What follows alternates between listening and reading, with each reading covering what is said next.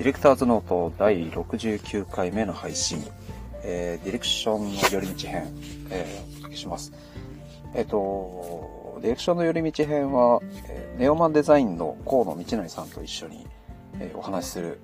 まあちょっとこう脱線しながら、まあディレクションと関係あるようなないような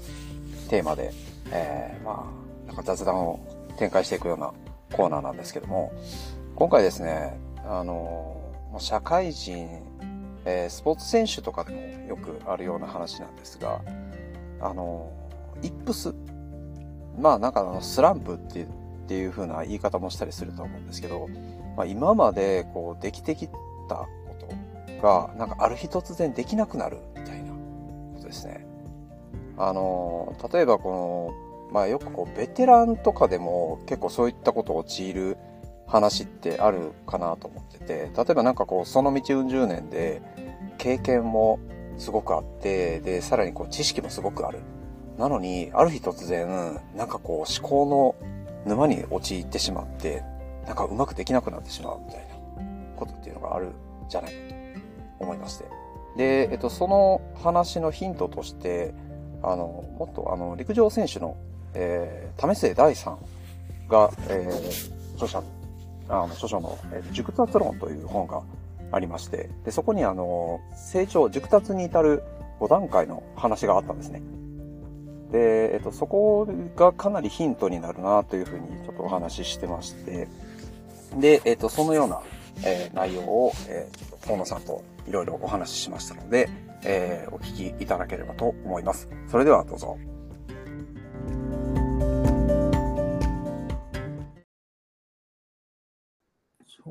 今、あれなんですよね。あの、えーっと、話をしたかったのが、このデザインのイップス。あの、要は、まあ、よく言うスランプですね。えー、はいはい。あの、まあ、仕事してると、あの、どうしても行き詰まる時っていうのはあると思うんですけど、あの、まあ、プあのスポーツ選手とかだったらよくイップスって、あの野球選手とかでも、あの、なんかこう投げれなくなるみたいな、怖くて。うん。みたいな。あの、イチロー選手も昔そういう時期があったらしいんですけど、あのー、なんかそのイップスの話があって、うんうん、これ、えっと、あ、ごめんなさい。ちょっと画面が出てない。あ、見えてますよ。あ、見えてます？あの、はい。あのー、あの人ですよね。はい。陸上の為末さん。為末さん。うんうん。為末さんはい、あの、熟達論っていう書籍があるんですけど。熟達論、はい。で、えっと、人間がこう成長するにあたってのこの7段階があって、で、この7段階が、あの、何かっていう話を、えっと、すごいこう、書かれてる話なんですけど、でこの、まあ、熟達論の話の中で書かれてるのが、あの、なんですかね、この、えっと、7段階あって、まずは言うと遊ぶっていうところ。うん、で、その次に肩。うん、で、えっと、見る。はい。で、えっと、心。で、空っていうふうな。あ、すいません、5段階ですね。うん。成長あでも最後は空ってなってますね。アマゾンのなんか、あの、一言コメントで、か身体を通して空。ゾーンに至る道。っていうふうな、そうなんですよ。この7段か5段階があって、で、この、えっ、ー、と、まあ、一番最初は、まず、あの、手張りの話だと、あの、一番最初、型を守るっていうふうなところから入ると思うんですけど、うん、この熟達論の話は、あの手張りのその型は2段階目なんですよ。で、1段階目はまずいきなり肩をやって、あの、なんか気持ちを萎縮させるんじゃなくて、まずは遊びから入ってくるっていう風な、もう目いっぱいやるっていう風なところが、まず第一段階。で、その次に型を、その次に型を学ぶっていう。で、えっと、思いっきりやってみたけど、それをもっと良くするには型を身につけましょうっていうので、先人のあの知恵を取り入れて、で、型を身につけていくっていう風な。で、その型を身につけていって、考えなくてもその綺麗な形っていうのをできるようにしていくっていうのがその2段階目。なんですよ。で、3段階目に、そこからあのさらにあの五感を使ってあの全体を捉えていくっていう風な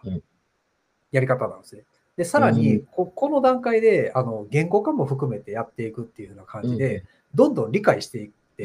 自分の中であの思いっきり遊んでやって、で、その次に型を学び、でそれが徐々にあのちゃんとこう、えっと、言語化も含めて体全体で理解していくっていう風になってくるんですね。でそうなってくると、どんどん理解進んで、あの、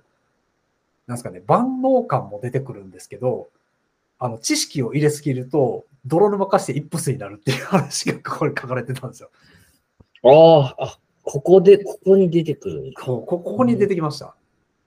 あ、なんか、むっちゃわかる気がします、これは。次に、この真っていうところで、で、ここで、あの、学習とか、あの、固定概固定概念概念とか、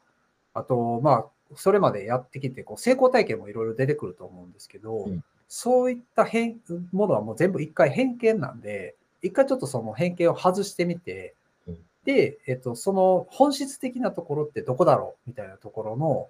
あの、そこの中心を捉えていくっていうふうなプロセスですね。うん、で、あの、体の力を抜いて、その自然体でできるようになっていくっていうふうなところなんで、あの、型は言ったら考えなくてもできるし、もう体全体で理解もしてるし、で、思いっきりどういうふうにやったらできるかっていうのも一番最初の方でもやってるというふうな感じなんで、まあ言ったらこの5段階のうちの芯っていうところが、まあある意味こう技術的には到達点っていうふうな感じのところになってくるんですね。で、こう、これをやっていくと、もう中心を捉えて、えー、伸び伸びとできるっていうふうなところになってくるので、まあ、あのー、最大限に力を発揮できる、限界突破できるフェーズっていうふうになってくるっていうところなんですけど、まあ、この時に、その心をもう言ったらこう、肩の力をすごく抜くっていうところなんで、うん、ある意味こう、諦めるっていうところも、あの、自然と取り入れることができるようになる。要は変に期待しないっていうやつですね。だから執着執着とか偏見とかっていうのも取り除いて、もうありのままの現実を受け止められるようになるっていうふうな、もう悟りに近づいてくるっていう感じで 雰囲気なんうんうん、でも最後はもう無の境地みたいな感じの空っていう。もう無意識でできちゃうみたいな。もうゾーンとかフロー状態。行ってみたいですね。行ってみたい。どうなんだろう。なんか、ただ、あの、私が、翔太さんからも、そういう光景見てきそう、来てそうですって言われちゃってるので、なんだろうと思いながら、あの、前半は、なんか多分、私じゃなくてもみんななんか、ちょちょっとき人より極めた趣味とかスポーツ持ってる人ってみんななんかここに近いんじゃないかなと思ったんですよ。前半3つ。うん、だと思いますね、うん、まず最初はなんかいきなり、いきなりなんかその、か型から学ぶってまあまあしんどい話です、ね、そうですね。私自身でいくと、はい、実は、えっと、型から入ったものってみんな確かにやめてて、例えば、あの、無理やりやらされた習字とそろばんは、これ型から入っちゃってダメだったんですけど、はい。あの、そうじゃない、例えば、あの、私自身、えー、今でも趣味でプログラム書いたりするんですけど、昔、はい、パソコンでマイコンってやってた時は、ゲームが大好きすぎて、はいはい。で、多分なんかも言ったけど、そゲームをゲーセンに行ったりするのじゃなくて、なんとか家でできないかでやってる人がいて、それはマイコンというものを買えばいいんだっていうので、買って、たまたま遊んでるうちに、なんかあの、チート？自分の残機を増やせるっていう技をプログラムでやっるってことが覚えてたんで、遊びなんですよ。遊びでやってって、でもそのプログラムってなんだ、16進法ってなんかわかんないとダメだって分かってきて勉強して、あで、えっ、ー、と、多分、高校ぐらいからちゃんと本を読んで、えっ、ー、と、どうやってプログラムって作るのかみたいなのをやりながら、その後はそれが仕事になってくることで、うん、まあ、多分、実際に、えーと仕事の中でプログラムを書いて製品になっていくところで、多分だんだんね、先輩とか含めたプロフェッショナルの人たちの中から切磋琢磨してるうちに、レベルが上がっていって、うん、えっ、ー、と、まあ、真のどの辺まで行ったかはわからないけれども、流れは多分この流れに来てたかなとかっていうふうに思うと、うん、うん、なんかこう、ちょっと人より僕得意だみたいな人たちって意外に型からじゃなくて、やっぱりこの順番にやっぱ来てるので、いや、そうね。真理なような気がしますよね。いや、そうなんですよ。これ、すごい面白いと思って、うんまあ、為末さんって、まあ、スポーツ選手なんですが、あの、まあ、陸上選手であって、うん、ただ、あの、な、なんだろう、走る哲学者みたいなことも言われてるような。言語化されると面白いですね。なんか感覚的には分かってるけど、こう言語化されると、ふむふむ、なるほどって感じがあるのが一つかな。で、なんかちょっと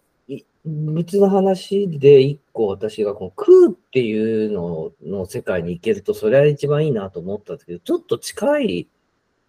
まあ空じゃないのかもしれないですけど、まあかなりレベル低い空かもしれないんですけど、はいあの、まあ、もう数年ある会社の研修とかずっとやらせてもらってる中で、まあ、それがあの前も話をした、まあ、気づくとか、問題解決のために、まあ、新しいアイデアを作り出すとかっていう研修なんですけど、キーワード気づく、気づけるかっていう話だね。気づけないと、新しいアイデアも出せないし、問題解決もできないし、学べないし、で、学ばないと気づけないし、みたいな話の時に、こう、よく言われるのは、なんでコンさんそんなところ気づくんですかっていう言われるんですね。はい、あと実際にあと、あの、みんなで外に出て、えっ、ー、と、違和感に気づきましょうとか、なんか、あはい、気づきましょうってやったときに、私結構外出ると、もう1分以内に、あ、あはい、えー、5つ見つけましたけど、皆さんありますかとか言ったときに、全然見つかりませんって、あ、こうですよって。なんでコンサそんな気づくんですかなんか、もうそんなの気にしてたら、頭おかしくなりませんかとは言われるんですけど、多分私も、若干この、その気づく、なんていうか、体験デザインじゃないですか、なんかこう違和感なんかちょっとこれっておかしいコンセプトだよねとか、あ、これってユーザー価値無視してるよねとか、あ、これって視野低い言い方してるよね、文言おかしいよねとか、なんかそういうものの気づきセンサーは、この空の状況の中でできてるような気がするんですよ。じゃないと疲れちゃって私も言ってたんですが、あの、勝手にスイッチがオンになってるって言い方をよくその人たち言うんですね。いや、これ、そう。だからあの、常にオンをしてたら、多分もう疲れ切って、頭がおかしくなって、目もあれでヘロヘロするんだけど、なんか感覚的に、もう先に、なんかこう、なんていうか、脊髄反射的にそのセンサーがスイッチが、うん、あ、なんかこの辺、おかしな違和感があるそうな雰囲気があるぞ、みたいなので、先にすごいローパワーでセンサーが動いてくれてて。はい、で、あ、やっぱこうじゃん、ピンってこう立ってくれるっていう感じ。だからそのセンス、気づきのセンサーを立てて疲れちゃうっていうのは、あなんですかね、そう疲れちゃうっていうのと、河野さんの場合、その疲れずに、どっちかっていうと、その気づきのセンサーに引っかかって、あなんか面白いの見つけたよみたいな感じの、なんだ、好奇心に持っていってるのか、なんか感情の向き合い方がなんか違うような気がしますね。お疲れてしまうっていうものと比較したときに。うんうん。もう、あの、まあ、も、まあ、ちょっとあの、持って言っちゃうと、はい、正直そ、あの、違和感の方が私に声かけてくれるみたいな感覚になっちゃってるんですよ、もう。ああ。あの、まあ、時々やってるのがある、ある CM の、この CM、はい、私とか CM とか見たとき、パッと CM 見たときに、一瞬で、これおかしくねって言ってることが、なんか中学白してんじゃんみたいなとか、こう、あったりするクイズとか出すんですね。今から CM 投げます。はい、これちょっと僕見た瞬間、あ一発で3つぐらい違和感感じちゃって、もうその場で、なんかあの、いきなりテレビに向かって言っちゃったんですけど、皆さん気づくか、さあやりましょうって。まあ、みんな気づかないです。何度見せても見せない気づかなくて。でも実際言うと、ああ、本当だ。なんでこうさ、CM 見てるときも、もうセンサービンビンで見てるんですか？なんか、なんかおかしいとかあるし、なんかあるから、一文字一文字こうやって聞いてたり、画面見てるんですか？とか言われると、いや、だって CM だから普通にポーっとコーヒー飲みながら嫁と話してて、あ、ちょっと待って、あれ、え、これさ、なんかおかしいよね、今の CM の話で。最初こう言ってたけど、コンセプトとこれずれてるしさ、映像これだし、あ、てかそこでなんでこの人出してる？普通これだったらこういう登場人物入れて、こういう文言にするよね。あ、だとするとあれもおかしいじゃん。このディレクション誰やったの？間違いだらけじゃん？みたいな話にこう、言っちゃう時って、なんか、そうですね、なんとなくなんですけど、あの、子供が、あの、よよくある、例えばその間違い探しみたいなのとか、あの、意外と答えを知るとめちゃくちゃ簡単だけど、うん、で、大人の方がその問題解けなくて、子供に見せたら、うん、え、こんなん簡単じゃんみたいな感じで解いちゃうみたいな、よくあると思うんですけど、うん、なんか、なんなんですかね、あの、先入観がない姿勢で、なんかそれを捉えた時に気づきやすいとか、うん、なんかその、これに、ここになんか違和感を感じるところが3つありますっていうふうに言われると、その3つを、正解をこう探しに行こうとしてしまうと逆に分かんなくなってしまうけど、だから何も考えずにほーっと見てたら、あれ？みたいな。うん。いや、なかなかそれがですね、結構その、なんか、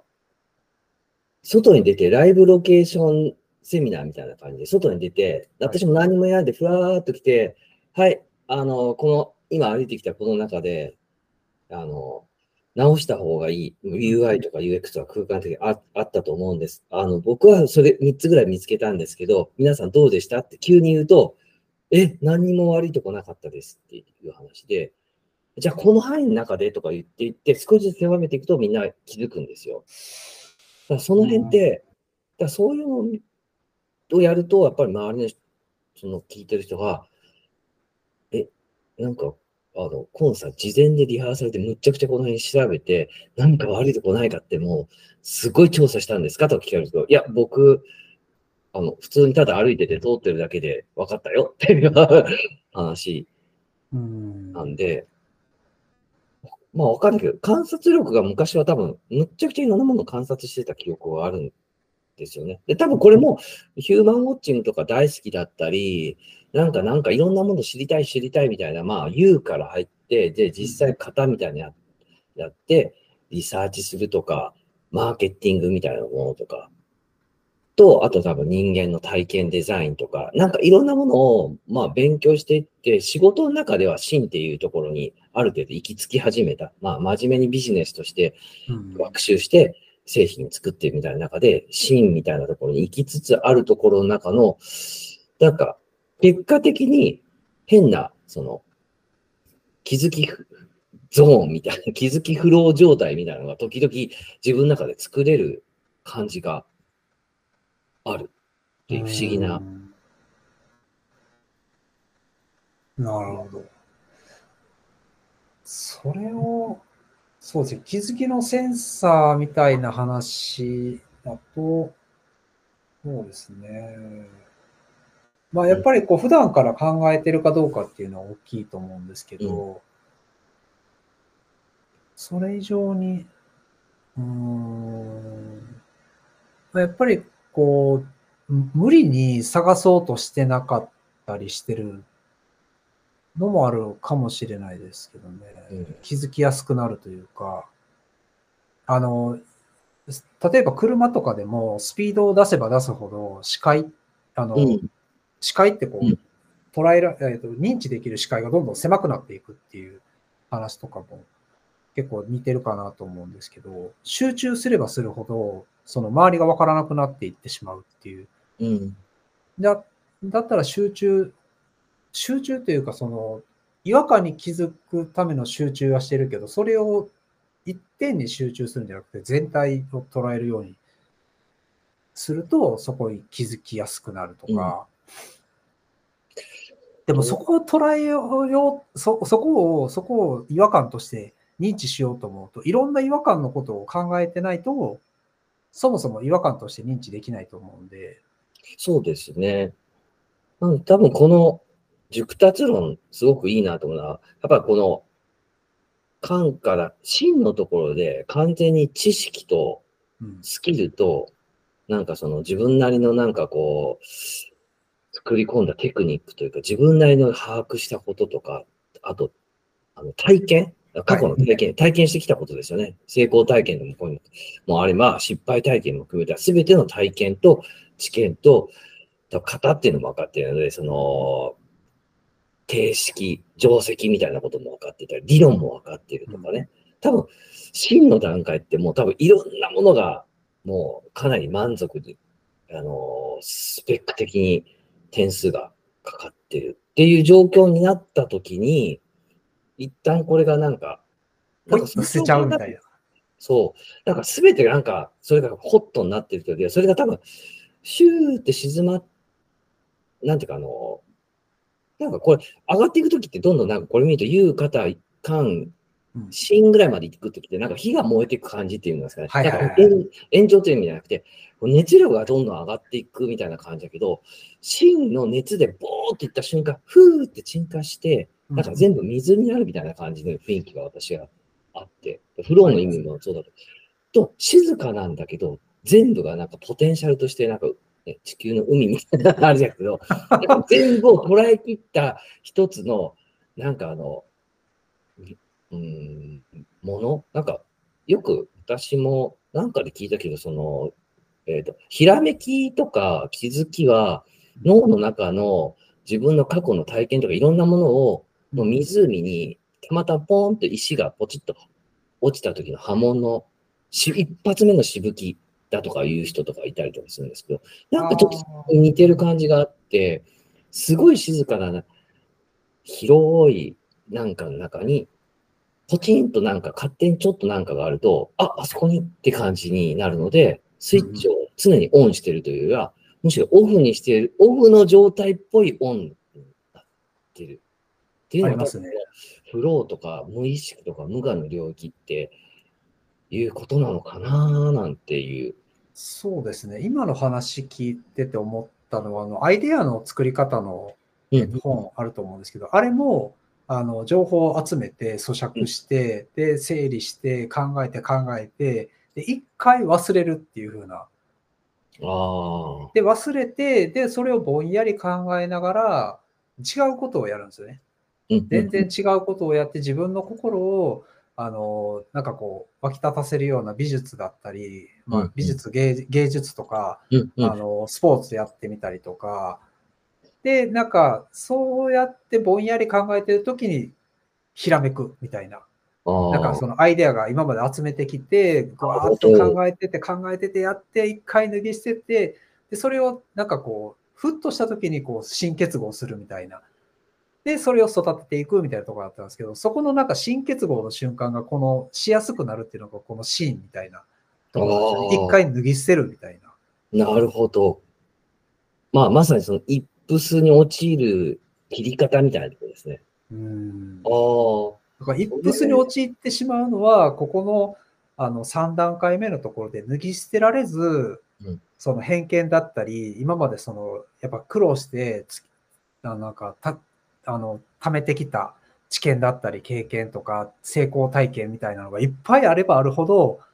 なんかそれをうまく組み合わせたらできるみたいな感じにどうしてもなってしまって、逆にできなくなってしまうみたいな。なるほど。わあ、なんかわかりますね。まあなんか、今の脱ぎ捨てるって本当に、まあよくあの、私があるデザイナーさんとかと仕事をするブレストの時は必ず、絶対ランチはするって、その、どんなブレストでもわもわっとしてても、ランチはしに行く、外にしに行くんですよね。で、えっ、ー、と、あともう一個よくやるのは、まあ、その知人が京都にいるので、京都に行った時に、どっかの神社仏閣にそのままお参りに行くとかね、やるんですよ。ブレスト中にもかかわらず。あと、美術館に行ったりとかしますね、一緒に。あよくわかんないけど、今やってる京セラなんちゃら美術館に、ちょっと1時間だけ行ってこようか、みんなで、みたいな話をして。と、忘れるようで忘れてないんだけど、一瞬やっぱり忘れることもあるんだけど、帰り道に、そういえば、あるよね、みたいな。めっちゃあります、めっちゃあります、そういうの。ね、なんか、なんかあれって今の話の流れでいくと、あ、